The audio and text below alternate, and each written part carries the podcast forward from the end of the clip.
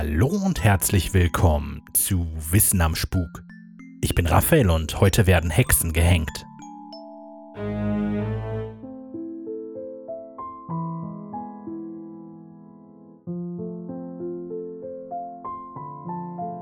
(1692) wurden im US-amerikanischen Massachusetts zwei Hunde getötet, 150 Menschen verhaftet und 55 davon gefoltert. Vier Menschen starben in Haft, 19 Menschen wurden gehängt, einer zu Tode gefoltert. All das, weil eine Gruppe junger Mädchen glaubte, verhext worden zu sein. Das ist die Geschichte der Salem-Hexenprozesse. In der Geschichtsforschung gilt oft, dass der vermeintliche Anfang einer Ereigniskette eigentlich nur ein Kettenglied unter vielen ist. So auch jetzt. Wir beginnen diese Folge im Januar 1692, als die neunjährige Elizabeth Paris und die elfjährige Abigail Williams beginnen an Anfällen zu leiden. Es ist ein guter Punkt, die Nacherzählung der Salem-Hexenprozesse zu beginnen, weil es in vielerlei Hinsicht der Schubs ist, der die Ereignisse ins Rollen bringt. Der erste umgeworfene Stein in einer Reihe Dominos, der eine unausweichliche Kettenreaktion nach sich zieht. Warum die Dominosteine standen, wie sie standen, ist eine deutlich komplexere Frage, an der Historiker auch heute noch knabbern. Haltet bei alledem also im Hinterkopf, dass ein Ereignis wie die Hexenprozesse von Salem nicht in einem Vakuum passiert. Im Januar 1692 also wurden Abigail Williams und Elizabeth Paris krank. Es begann mit Kopfschmerzen und entwickelte sich langsam zu immer stärker werdenden Krampfanfällen und anderen Symptomen. Die bekannten Heilmittel und Gebete versagten.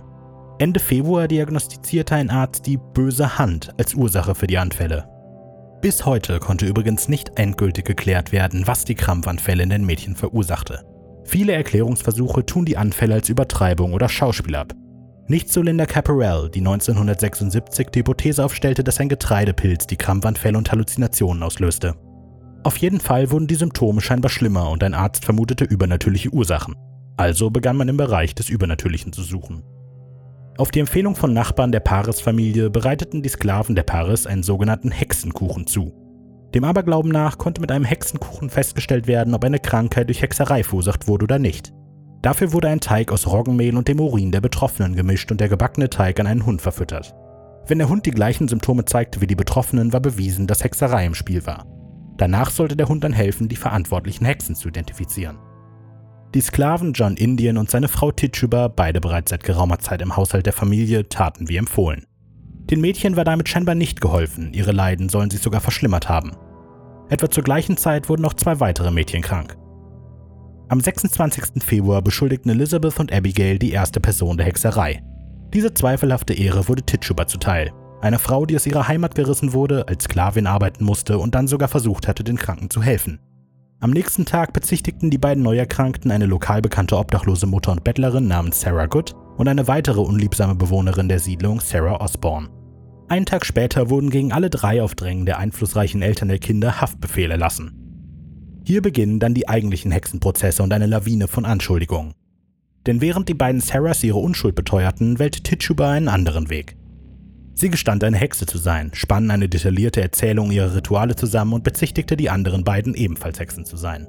Es ist unklar, warum Tituba gestand. Es wird spekuliert, dass sie sich geringe Chancen ausrechnete und sich deshalb unverzichtbar machen wollte, indem sie quasi als Kronzeugin fungierte. Wissen werden wir es wahrscheinlich nie. Was wir aber wissen, ist, dass sie nie offiziell vor einem Gericht angeklagt wurde. Insofern könnte ihr Plan sogar aufgegangen sein. Die angeblich verhexten Mädchen beließen es nicht bei diesen drei Anschuldigungen. Sie bezichtigten immer mehr Leute der Hexerei, die teilweise auf ihre Unschuld bestanden, teilweise gestanden und ihrerseits Leute beschuldigten. Entsprechend wuchs die Anzahl der Beschuldigten sehr schnell, und obwohl nicht alle Beschuldigungen in einer Verhaftung endeten, oft half es ein paar mächtige Freunde oder die Unterstützung vieler Nachbarn zu haben, um dem Gefängnis zu entkommen, mussten die Gefangenen auf drei unterschiedliche Gefängnisse verteilt werden. In allen drei Gefängnissen galten diese Gefangenen als besonders gefährliche Insassen, weshalb sie in die Verliese abseits von den gewöhnlichen Gefangenen gesteckt wurden. Die jüngste Beschuldigte, Dorsey Good, war gerade einmal vier Jahre alt. Sie wurde verhört und ihre Aussage als Belastung für ihre Mutter gedeutet, Sarah Good, eine der ersten drei Verhafteten. Im Mai 1692 wurde ein eigenes Gericht für die Hexenprozesse eingerichtet. Die Verhafteten wurden zunächst vorsortiert. In einer öffentlichen Anhörung entschied ein Richter und eine Jury, ob offiziell Anklage wegen Hexerei erhoben werden sollte. Offiziell Angeklagte wurden dann in das Gericht in Salem gebracht. Ihnen wurde der Prozess gemacht. Wenig vielversprechend wurde ein vor kurzem durch den Bundesstaat Massachusetts außer Kraft gesetztes Gesetz gegen den Tod durch den Strick wieder eingeführt. Verurteilte Hexen konnten damit wieder gehängt werden. Das erste Opfer dieses neuen Gesetzes wurde Bridget Bishop. Sie war vor Jahren schon einmal der Hexerei bezichtigt worden, war also ein leichtes Opfer. Am 8. Juni 1692 wurde sie verurteilt und zwei Tage später am 10. Juni auf einem kleinen Hügel außerhalb Salems gehängt. Es ist ein weit verbreiteter Irrglaube, dass die Verurteilten auf einem Scheithaufen verbrannt wurden. An dieser Stelle möchte ich noch einmal die Zahlen vom Beginn dieser Episode wiederholen. Während der Hexenprozesse wurden 150 Leute verhaftet bei weit über 200 Anschuldigungen. Vier Leute starben in Haft, 55 Leute wurden gefoltert, um eine Aussage aus ihnen herauszubekommen, 19 Leute wurden gehängt und einer, Giles Corey, starb durch Folter. Corey wollte eine Gesetzeslücke nutzen, um zumindest seinen Angehörigen sein Erbe vermachen zu können. Nach geltendem Recht konnte man nur verurteilt werden, wenn man auf schuldig oder nicht schuldig plädierte, und nur der Besitz von Verurteilten konnte beschlagnahmt werden. Also weigerte er sich, ein Plädoyer zu machen. Das konnten die Ankläger natürlich nicht auf sich sitzen lassen und wollten ihn durch Folter zu einem Plädoyer zwingen.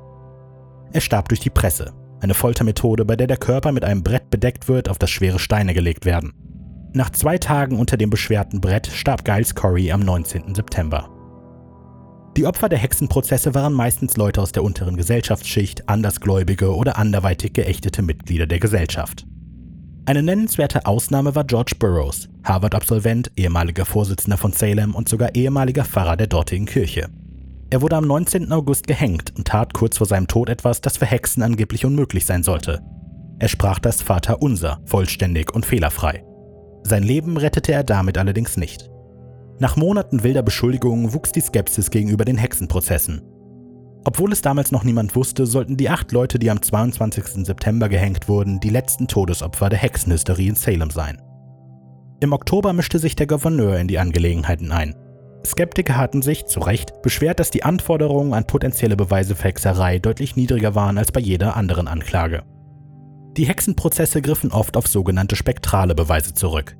Augenzeugen berichtet, dass nicht die Hexe direkt, sondern ihre spektrale Geisterform für die Übeltaten verantwortlich war. Religiöse Führer lehnten solche Beweise in der Regel allerdings ab, weil sie der Meinung waren, dass der Teufel auch die Geisterform unschuldiger Leute zu solchen Handlungen zwingen konnte. Zudem wurden Anschuldigungen oft mit Träumen oder Visionen begründet. Als der Gouverneur einschritt, verbat er zunächst die spektralen Beweise, setzte dann die Prozesse insgesamt aus und stoppte weitere Verhaftungen.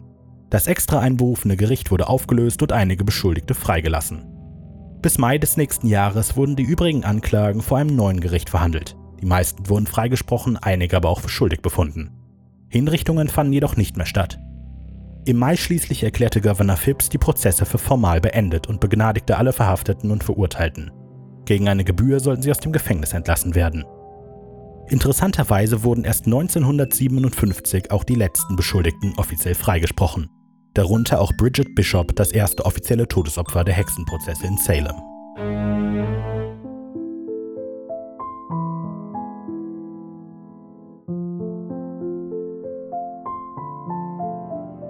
Links und Quellen für diese Episode findet ihr wie immer in der Beschreibung. Ich freue mich immer über konstruktive Kritik, Feedback, Anregungen oder ein einfaches Hallo.